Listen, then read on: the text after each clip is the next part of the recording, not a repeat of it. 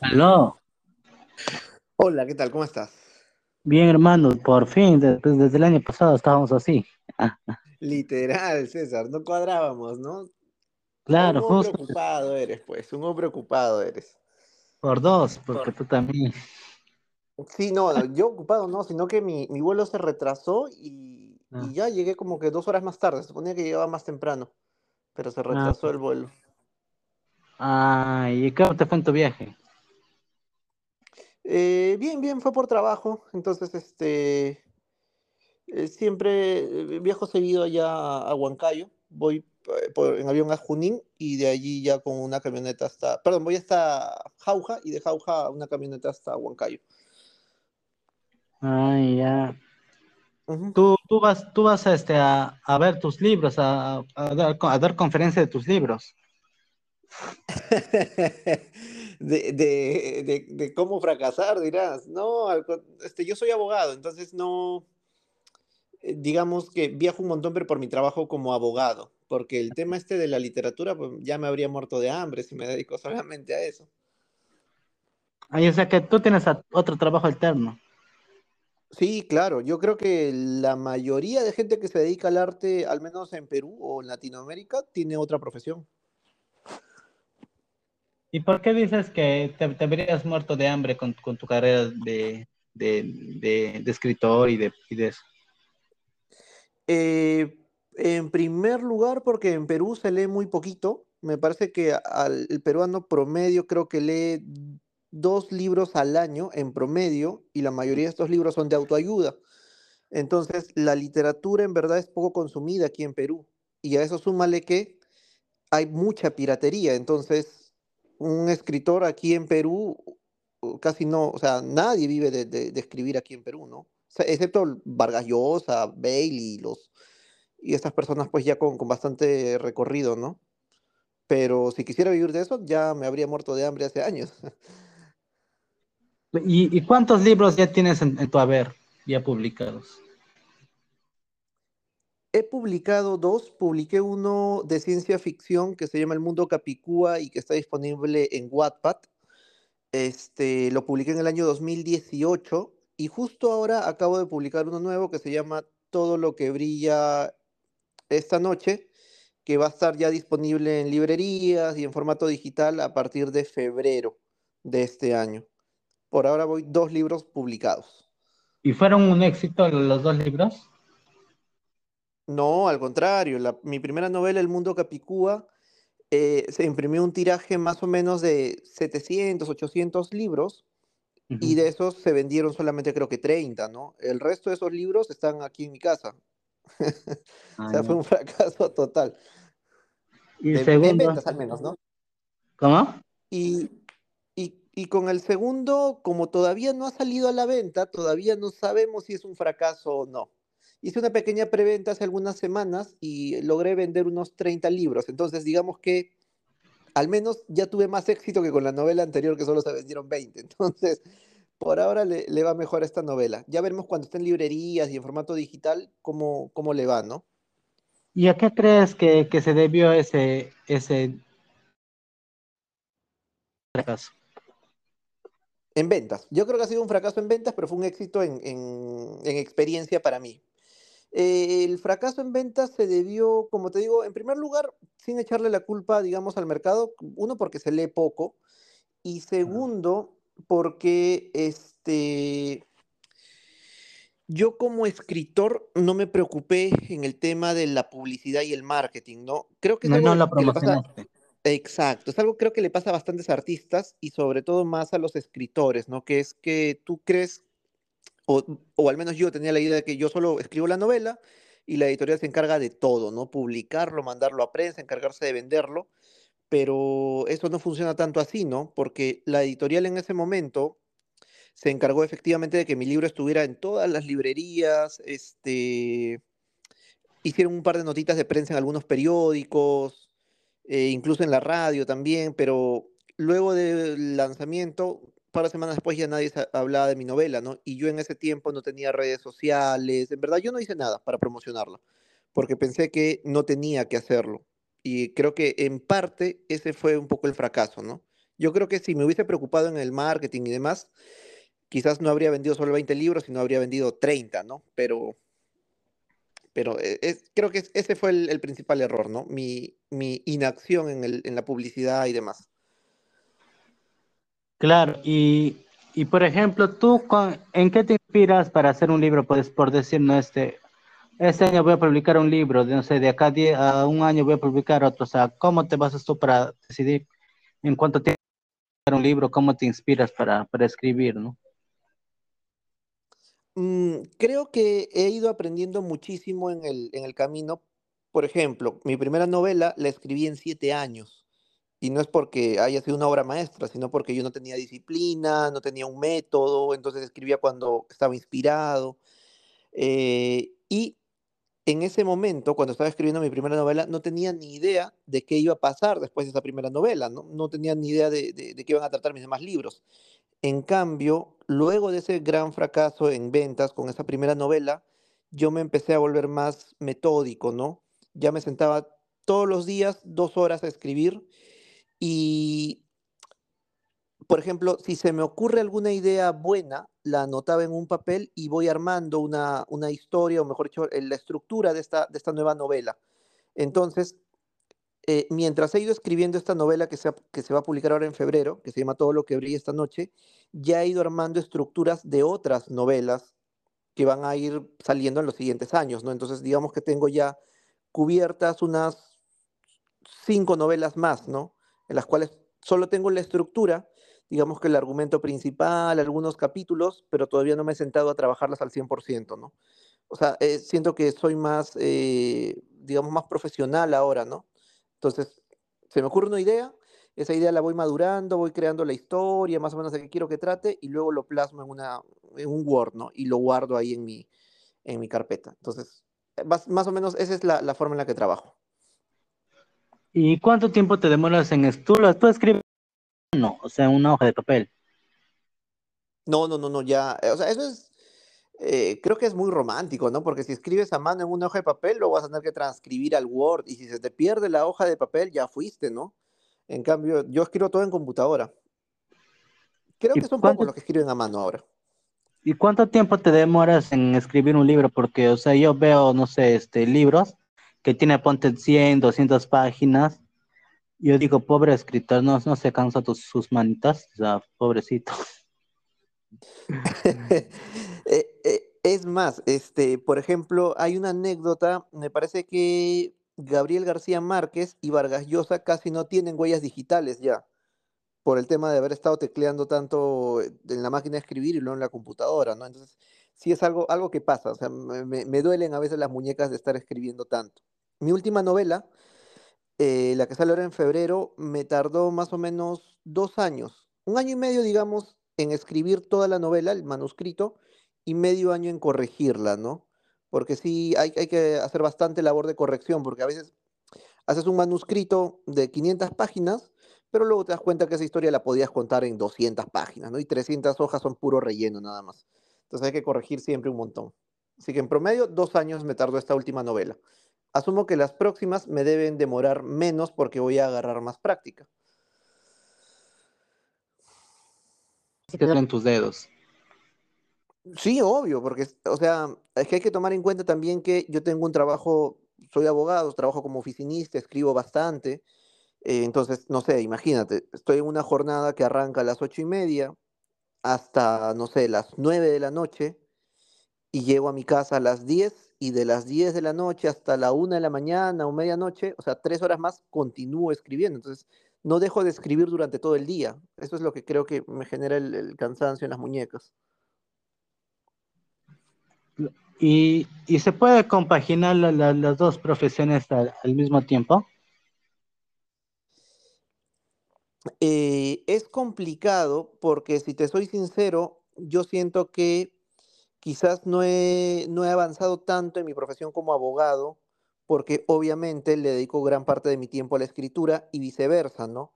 Mi profesión de escritor quizás no ha avanzado como yo espero, porque a la par tengo que trabajar como abogado para poder comer. Entonces, este, Es complicado, pero no es imposible. Obviamente sería más sencillo si, no sé, pues yo tuviera una familia con recursos y fuera millonario y solo me dedicara a escribir, pero creo que es el caso de casi ningún escritor, ¿no? O muy pocos, quizás. Y, y por ejemplo, de esa primera novela que, que tú escribiste, ¿quién es el personaje principal ahí? Eh, en esa primera novela, este, que se llama El Mundo Capicúa, es una novela de ciencia ficción que se parece muchísimo a la serie Dark de Netflix, que salió creo que en el 2020, 19.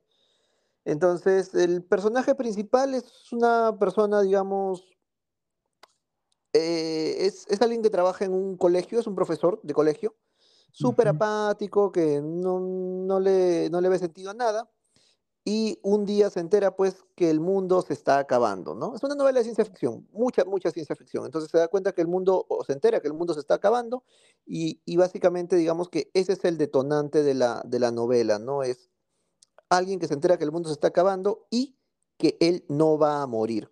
O sea, más o menos como que es inmortal. Ese es digamos que el argumento central de esa primera novela que publiqué hace años.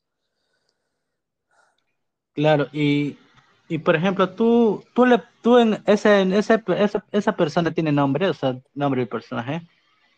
Sí, claro, se llama Balto. Vale. Y es difícil buscar un nombre para, para un personaje.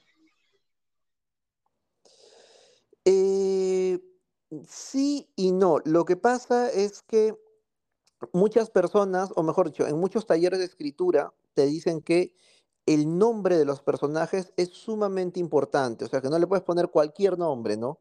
Como nos sucede a nosotros, ¿no? Que mm, a mí, por ejemplo, me pusieron Paolo porque mm, no encontraron otro nombre mejor, pero no es que mis papás se hayan puesto a pensar, este pata tiene cara de Paolo, o no, la personalidad de Paolo, no, simplemente me lo pusieron y ya. En cambio, con los personajes de un libro, se supone que tú deberías hacer ese trabajo, ¿no? Darle un nombre que más o menos vaya de acuerdo al personaje. Entonces, sí es un poco, no complicado, pero sí, digamos, eh, hay que invertirle algo de tiempo para pensar en los nombres, ¿no? ¿Y en qué te inspiraste para, para seguir esta carrera de, de, de escritor? O sea, ¿quién, quién fue tu, tu referente? Mm, yo creo que no tuve un referente en particular, sino que no sé si le pasa a todos los escritores, pero creo que todos los que somos escritores, antes de ser escritores, somos grandes lectores. Entonces, pasa que lees tanto, amas tanto los libros, que en algún momento empiezas a preguntarte, oye, ¿y yo no podré crear algo tan importante como, como estas novelas que leo? Entonces, creo que ahí empieza a nacer el bichito, ¿no? No es tanto como la profesión de, de abogado, doctor, que tú ves a tu tío abogado y dices, ah, yo quiero ser como mi tío, no. Aquí sucede muy al contrario, es más eh, es como un llamado interno, ¿no? Como te digo, empiezas leyendo tanto que luego te preguntas, ¿y cómo se hacen los libros, ¿no? ¿Y por qué yo no podría escribir un libro? Y ahí un poco que empiezas a jugar a, ser escritor, ¿no? Pero no, no es, no es que tenga un referente de alguien que me haya inspirado a ser escritor. Claro, y por ejemplo, en, en ese, en la primera libro, en el primer libro que, que sacaste, ¿cuán- ¿cuánto, recaudaste? O sea, el, monto en total de tu ganancia, digamos, ¿no? Más que ganancia, eso fue pérdida, porque para que hagas un poco de números, esa Ajá. novela se vendía a 35 soles, se vendieron más o menos 20 libros, 25. Entonces, multipliquemos 25 por 35 soles. Y ahora, eso fue, digamos que lo que se recaudó. A eso hay que restarle lo que costó editar el libro, imprimirlo, llevarlo. Al final yo de- terminé debiendo dinero. Es- Esa es la, la matemática. Y esperas que en este segundo libro te vaya mejor. Sí, creo que uno siempre es optimista, ¿no? Uno siempre cree que la próximo, el próximo intento te va a ir mejor, porque si no, no intentarías nada, ¿no? Es, es lo que uno espera, ¿no? Pero ya ahora que sucede es algo diferente. Esperemos que sí. ¿Y algún libro que te, de todos los libros que has leído, que te haya gustado más? Uy, no, creo que son muchísimos. O sea, te podría recomendar cientos, decenas de libros y, y- es más, dependiendo de tu estado de ánimo, dependiendo de qué cosas te gustan leer, pero digamos, si me preguntas, un libro que le recomendaría a todo el mundo es El coronel no tiene quien le escriban de Gabriel García Márquez. Ah, ¿y, y de qué trata ese libro? Es una novela sobre un coronel jubilado que está esperando su pensión de jubilación, ¿no? Por haber participado en la guerra civil. Entonces, este, este coronel pasa más de 20 años esperando su pensión de jubilación, más o menos como los fonavistas acá en Perú. Y, y lo que sucede es de que este, la pensión nunca llega, ¿no? Este, este, este, este coronel jubilado gasta todo su dinero contratando un abogado para que lo ayude a tramitar la pensión. El abogado tampoco, o sea, intenta ayudarlo, pero no logra que salga la pensión. Eh, el hijo de este coronel que lo ayudaba, digamos que a, eh, sustentarse económicamente, fallece. Entonces este coronel y su esposa, los dos son ancianos, digamos que quedan completamente desamparados y la pensión nunca llega, ¿no? Pero lo, bonito de esta novela es que a lo largo de toda la historia, el coronel nunca pierde la esperanza de que le va a llegar la carta diciéndole que ya salió su pensión. Entonces, como él no pierde la esperanza, durante 20 años, todas las semanas, religiosamente va al correo a preguntar si le ha llegado una carta del sistema de pensiones, ¿no? Obviamente, en 20 años nunca le llega la carta, pero eh, el coronel continúa esperando esta, esta carta que nunca llega, ¿no? Entonces, creo que lo, lo que más me gusta de esta novela, porque tiene una historia bastante sencilla y es, es cortita, es- son mm, creo que 90 páginas es, es la novela, creo que lo que más me gusta es que siento que todos en algún momento de nuestra vida somos el coronel, ¿no? Esperando esa noticia, esa carta que nunca llega. Que es justo lo que me preguntabas hace un rato, ¿no? Que me decías, oye, ¿y tú crees que esta vez te va a ir mejor o esperas que te vaya mejor? Sí, yo espero que me vaya mejor. Entonces, soy como el coronel esperando esa buena noticia diciéndome, oye, eres éxito en ventas o ganaste tal premio, pero podría ser que pasen 20 años y esa noticia nunca llegue, ¿no? Pero uno continúa esperando, creo que con bastante ilusión, esa noticia, ¿no? Y en el transcurso te van pasando mil cosas, por lo generalmente malas, más que buenas, ¿no? Pero uno continúa esperando. Esa es básicamente creo que la novela que le recomendaría a cualquier persona. ¿Y la novela que más te haya decepcionado? Eh, mm, mm, mm, más que una novela, es un libro que compré bastante ilusionado, que es Medio siglo con Borges, de Mario Vargas Llosa. Lo que pasa es que yo soy, digamos que mi escritor preferido es Jorge Luis Borges. Entonces, cuando me enteré que Mario Vargas Llosa, Premio Nobel de Literatura Peruano, había sacado una, un libro homenaje a Borges, con bastantes entrevistas y cosas que él había ido recolectando durante estos últimos años, me emocioné mucho, ¿no? Porque pensé que iba, iba a ser un material bonito, con bastante información que no tengo y cosas así, pero cuando lo leí, en verdad, eh, eran recortes de entrevistas que Vargas Llosa le había hecho cuando Vargas Llosa era joven a, a Jorge Luis Borges, pero eran entrevistas, me parece que bastante frías, ¿no? Porque Vargas Llosa le preguntaba cosas como que por qué vive en una casa tan pequeña, qué ha hecho con todo el dinero de las, de las ventas de sus libros, eh, por qué si ha ganado tanto dinero no se compra un departamento más grande, o sea, cosas bastante frívolas, creo, cuando Jorge Luis Borges es un genio y pudo haberle preguntado, digamos que cosas más interesantes, ¿no? ¿Qué piensa de la vida? ¿Hay vida después de la muerte o no? Y cosas así. Creo que este libro es el que más me ha decepcionado hasta ahora. Hay un libro, hay un escritor que a mí me gusta que es este, se llama este, eh, ay, no me, espérate, su nombre ahorita me, me- me voy a acordar. Este, ah, un, un ratito voy a buscar este, su nombre, rapidito, espero que no se corte. Dale, Este, dale. Yo tam- tampoco creo que se corte. este, mm,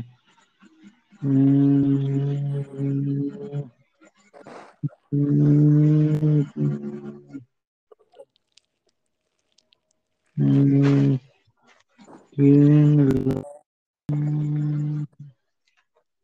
a Gustavo Bolívar. No sé si has escuchado hablar de él. No, no. ¿Qué, qué novela o qué libro es el que recomiendas o el que más te Hay un, hay uno que es Sin teta no hay paraíso.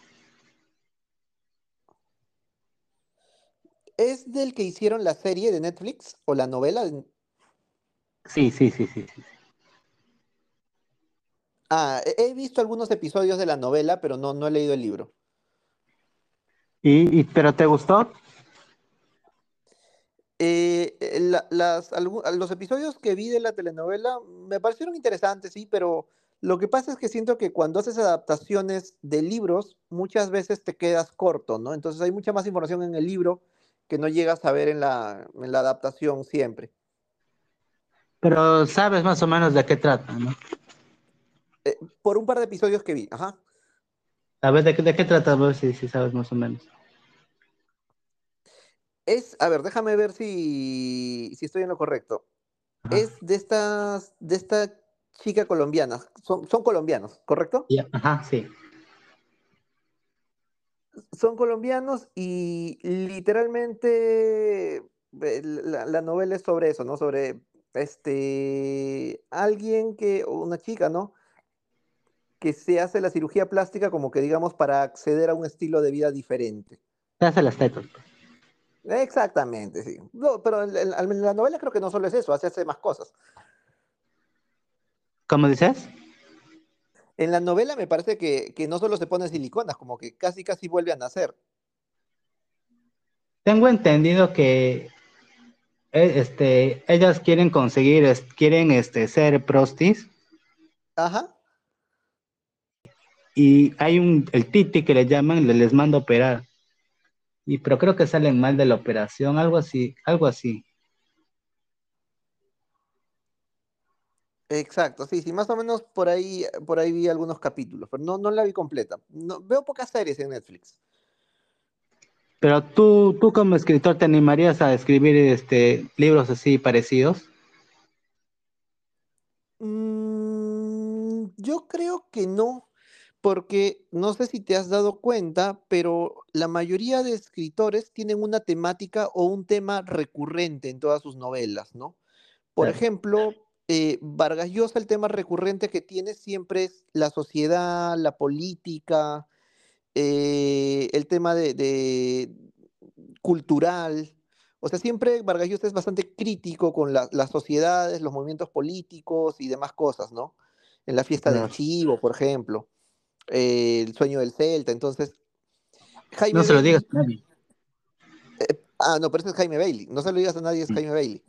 Entonces. Jaime Bailey, por ejemplo, siempre tiene esa, la temática, digamos, recurrente en Jaime Bailey es el tema, creo que, del, de las relaciones homosexuales y cómo complican eso, finalmente, dramas familiares e incluso el tema de cómo complica eso, este, relaciones eh, sociales, ¿no? Porque tiene una novela que se llama Pecho Frío, en donde el personaje principal, que es Pecho Frío, es un señor que está casado y demás, pero para ganar un concurso de televisión tiene que chaparse a otro hombre y ahí todo el mundo piensa que es homosexual y él, él mismo cree Mm. que es homosexual.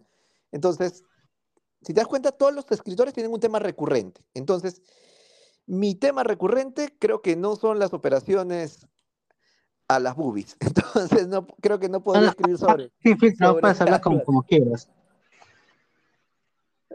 Correcto. Sí, te escucho. No. Acá puedes hablar sin filtros, así tranquilo. Ah, perfecto. No, yo igual en la vida normal hablo así, así que con filtro. Ah.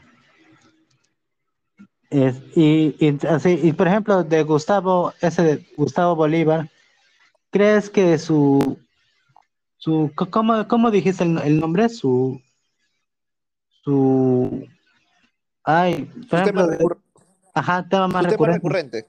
son las tetas. Eh, no, mira, yo he leído poco de él. Este, es más, no, no he leído nada de él, solamente sé de esta novela y creo que tiene una más, porque creo que, que, esta, que, esta, que esta novela me parece que tiene una continuación y me parece que el tema recurrente en él no es que sean las cirugías plásticas, sino es el tema, digamos, de este mundo de Lampa, ¿no? El- el- la prostitución, el proxenetismo y, y estas cosas. Creería que, que ese es su tema recurrente, ¿no? Ah, ya. O sea, lo de las tetas es como que una excusa, digamos. Sí, es una, exacto, es una excusa para que la historia sea, digamos, más interesante, ¿no? ¿Tú crees que hay que llegar a eso para una, una novela interesante? Eh, no, porque mira, eh, cualquier cosa que te cuenten es interesante. Lo que importa es cómo te lo cuentan. Claro. Entonces, no, y eso es algo que le pasa sobre todo a escritores jóvenes y que me pasó a mí con mi primera novela, que es que buscas el tema más interesante, el más rebuscado, algo de lo que nadie haya hablado, porque piensas que con eso vas a conseguir un buen libro. Cuando luego te das cuenta que el tema no es lo principal, sino lo principal es la forma en cómo cuentas las cosas. Por ejemplo, te, hago un ejemplo súper sencillo. Gabriel García Márquez literalmente contaba cosas súper sencillas. Esta historia que te acabo de contar sobre un pensionista que no recibe su pensión es una historia que, vemos todos los días en los fonavistas y demás gente. Pero la forma en la que él cuenta la historia, la forma o las cosas que él ve que los demás no vemos, es lo que hace, digamos, interesante su narración, ¿no? No el tema, sino la forma en la que cuentas las cosas. Claro. Y, tú, tú cuando haces tus, tus libros, tú, ¿piensas escribir libros infantiles también? Mm, no, porque digamos que mi tema recurrente eh, me parece que no es algo que, que, sea infantil, o mejor dicho, no es algo que sea de interés del público infantil, ¿no? Eh, escribir libros infantiles parece sencillo, ¿no? Porque dices, ah, pero tienes que escribir un cuento de cinco páginas y ya estás pero es todo lo contrario. Creo que escribir libros infantiles es muy complejo, ¿no? Porque tienes que captar la atención de un niño, encontrar algo que le llame la atención a él y que a ti también te llame la atención escribir. Entonces, que al menos en mis planes, mm, por ahora no está escribir libros infantiles. No es algo que, me llame la atención. ¿Y cuántos libros ya tienes como que, como que ya preparados, o preparados, creados? Eh, cinco novelas más. Ah, ya, ya Digamos, sí, o sea, ya avanzadas, ¿no? Como te decía, ya tengo la estructura, el argumento principal y algunos capítulos, ¿no? Entonces ya cuando termine, digamos que el, todo el trabajo de publicidad de esta novela que va a salir en febrero, ya me sentaré, digamos, a trabajar tranquilo en alguna de estas novelas para publicarla en, dentro del próximos dos años, no lo sé, lo que demore en escribir, ¿no? Y en publicar, que es lo más difícil. Pero, o sea, esta vez sí vas a darle publicidad, promoción al. al sí, vas, piensas darle publicidad a, este nuevo libro. Sí, es más, este. Lo que voy a hacer es. Eh, como sabes, yo hago shows de comedia, entonces en estos shows de comedia aprovecho en leer un poco de esta nueva novela. Ajá. Así es. O, sea, tienes tres profesiones. Yo diría que solo tengo una profesión, que es este, la de escritor, y las otras, digamos que lo del abogado es, digamos que mi oficio, porque no, no, es, no lo hago por vocación, es mi oficio. ¿Aló, ¿Me escuchas? ¿Me escuchas o no?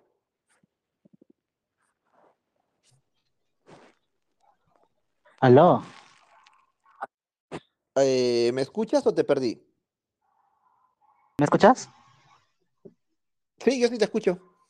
Ah, ya. ¿Qué me decías? Ah, te decía este que en verdad mi única profesión es la de escritor. El resto son temas circunstanciales, ¿no? O sea, soy abogado porque es mi oficio. O sea, podría haber sido mesero, cualquier otra cosa para ganarme la vida, pero me tocó ser abogado. Y lo de comediante, tampoco lo hago por vocación, sino que, digamos, es una forma de eh, empujar esta nueva novela, ¿no? Y es más, al inicio lo hacía con la esperanza de encontrar alguna editorial que me ayude a publicarla. Y, sí, me ayudó. Entonces, justo, justo lo que tengo planeado este año es hacer ya pues shows de comedia, pero en las librerías para promocionar un poco de esta novela que, ya sale en febrero. Así que este, este año le voy a dar a full a ese tema de la comedia para promocionar esta nueva novela. ¿Piensas salir de gira para promocionar tu novela? Sí, sí, sí, voy a estar eh, al menos un viajecito a provincia durante este año, ¿no? O sea, debería visitar unas 10 provincias por lo menos. Y dime que uno de tus lugares principales va a ser Pucallpa. Uy, es que llegar a Pucallpa es lejos. O sea, Voy a llegar a todas las provincias en donde hay alguna librería que me permita dejarle mis libros en consignación. Básicamente es eso. Ah, ya. O sea, acá Pocalpa también va a tener que esperar. Así es. Entonces, ahorita lo que estoy haciendo, por ejemplo, es escribirle a las librerías, diciéndole, oye, mira, soy escritor, tengo esta novela, ¿me permitirías dejarte, no sé, 10 libros y hacer un show, digamos que en mayo o en junio? Entonces, estoy armando todavía recién el, programa de para dónde voy y en dónde me aceptan, ¿no? Pero sí piensas por lo menos sí venir a conocer y visitar, ¿no? Ah, sí, en algún momento, en algún, o sea, si es que no llego a, viajar por lo del libro, sí, seguramente a pasear, espero. ¿Qué, es lo que te gustaría probar de acá?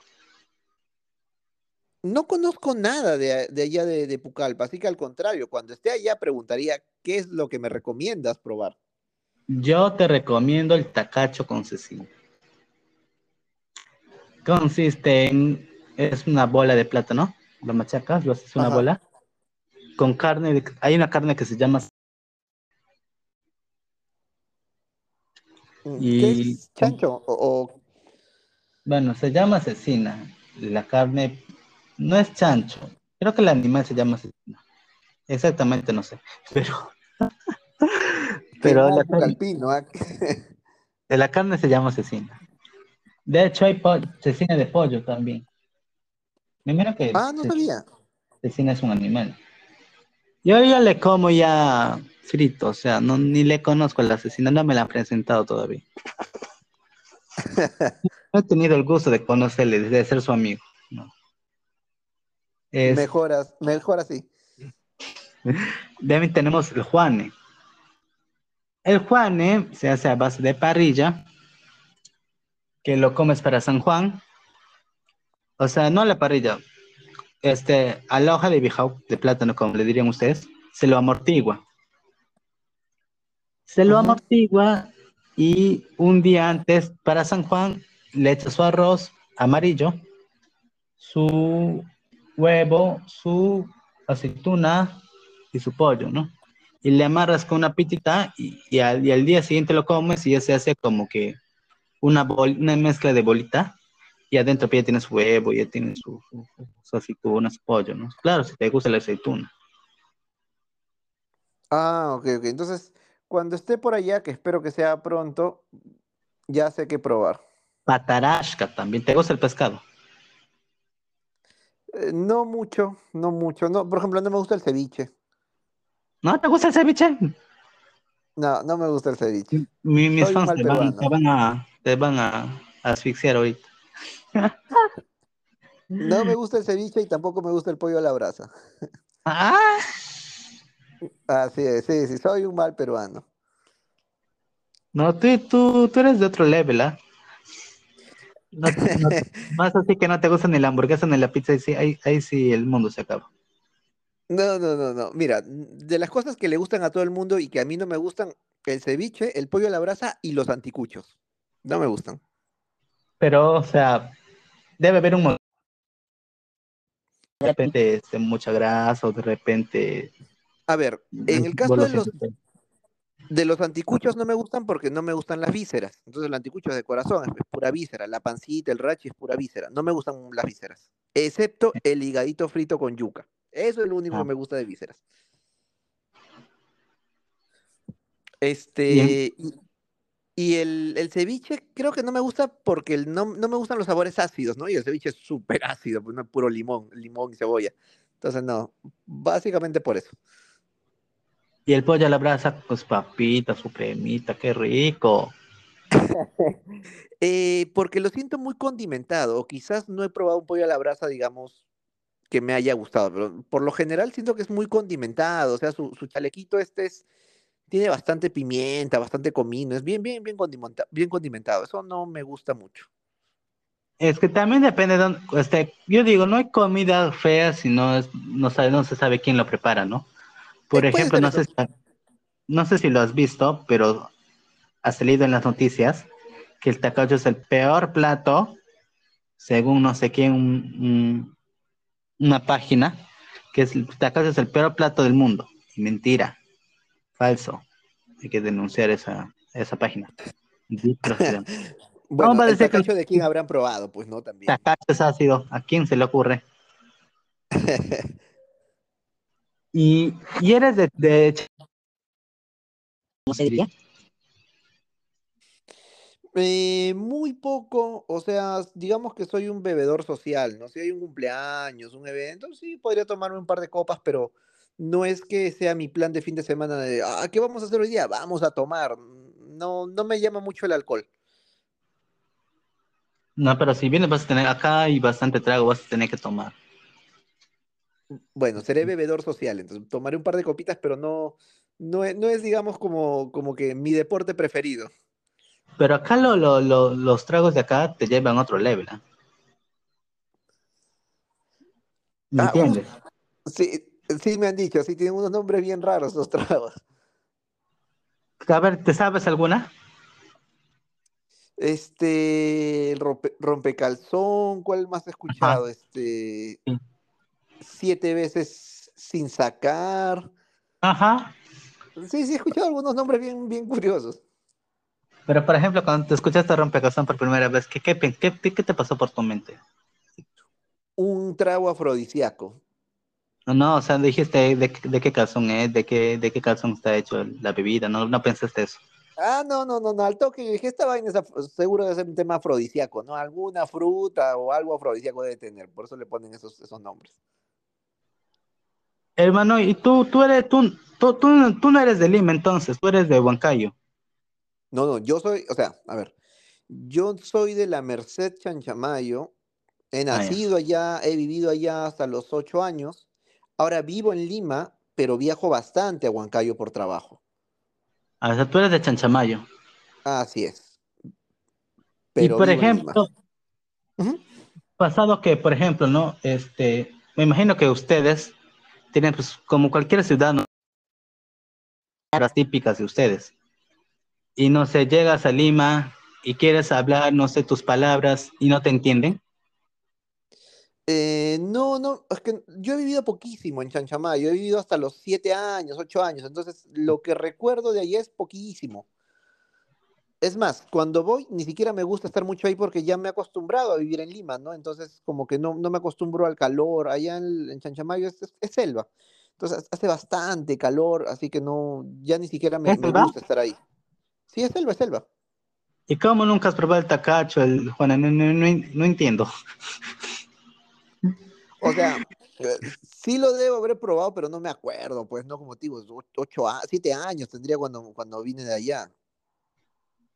O sea, no no, o sea, no te gusta, digamos, tu, tu propia ciudad no te gusta. Te aburre. Así es, no me gusta mi propia ciudad, es que no me gusta el calor. Y allá en y Chanchamayo, como es selva, me imagino que allá también como en Pucallpa, en Tarapoto, en todos lados, Sí. hace un calor pero infernal, ¿no? Y no me, yo odio el sol y odio el calor, son las dos cosas que, que no me gustan. Pero en Lima también hace calor, creo. Sí, sí hace calor, pero lo bueno es que en Lima hace calor solo en verano. Luego, el invierno es súper frío aquí, ¿no? Es todo gris. Así que e- ese, ese clima me gusta.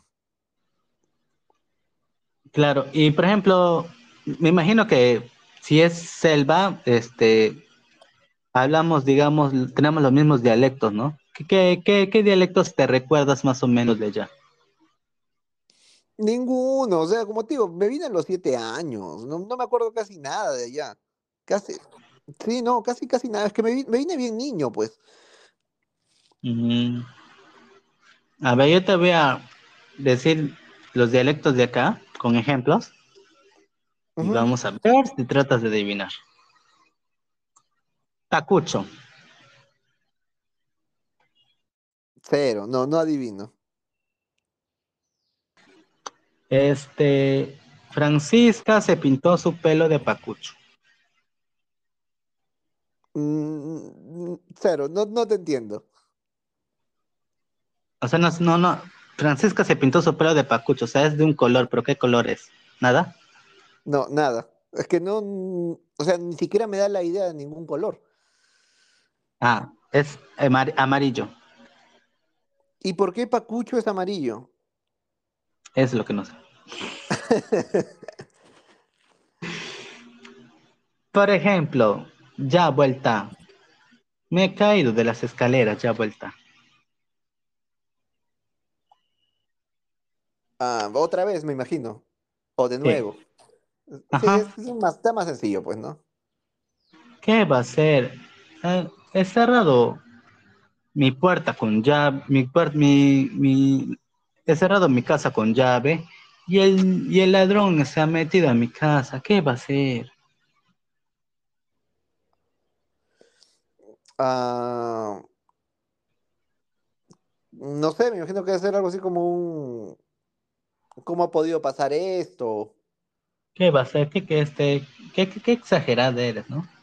Ah, No, no, pues no te creo. Claro, como un no te creo, más o menos.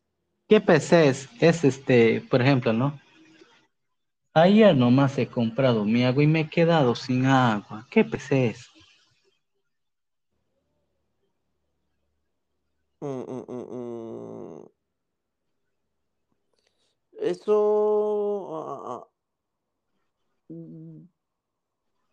puede ser como un... ¿Cómo pasó esto? Con una exageración. ¿Qué exagerada eres? Ah. Sí, pues cada pueblito, cada pueblo, provincia tiene sus, sus, este, sus frases, ¿no? Su, su Claro. forma de decir las cosas. Por ejemplo, chinela. Ya no me queda mi chinela, ya. Ni idea. ¿Qué Sandalia, es? Ah, sandalia. No tú- tú estás en nada. no, cero, es que como te digo, yo vivo, he vivido toda mi vida aquí en Lima, ¿no? Entonces estoy aquí más de ah, ah, 27, 26 años más o menos aquí en Lima. Entonces toda mi vida estoy aquí. No, sí, pero hay, este, en mis demás entrevistas siquiera un hito le han chuntado, ¿no? Tú ni uno le chuntas. Eh, ya vuelta que normal le, han- les has chuntado. Ah, bueno, entonces seguro conozco poca gente de la selva. Por ejemplo, Chucho. ¿Cómo? Chucho. Mm, No, cero. Nunca, es más, nunca he escuchado ese término. Es que tú vives en Lima, pero tú sabes que cada ciudad tiene sus- sus palabras, sus términos, entonces. Nunca has, bien, nunca has venido, ¿qué vas a escuchar? Mm, Exacto, ya me tocará ir por allá. Por ejemplo, ¿no? Amiga, te has puesto chucho, me parece.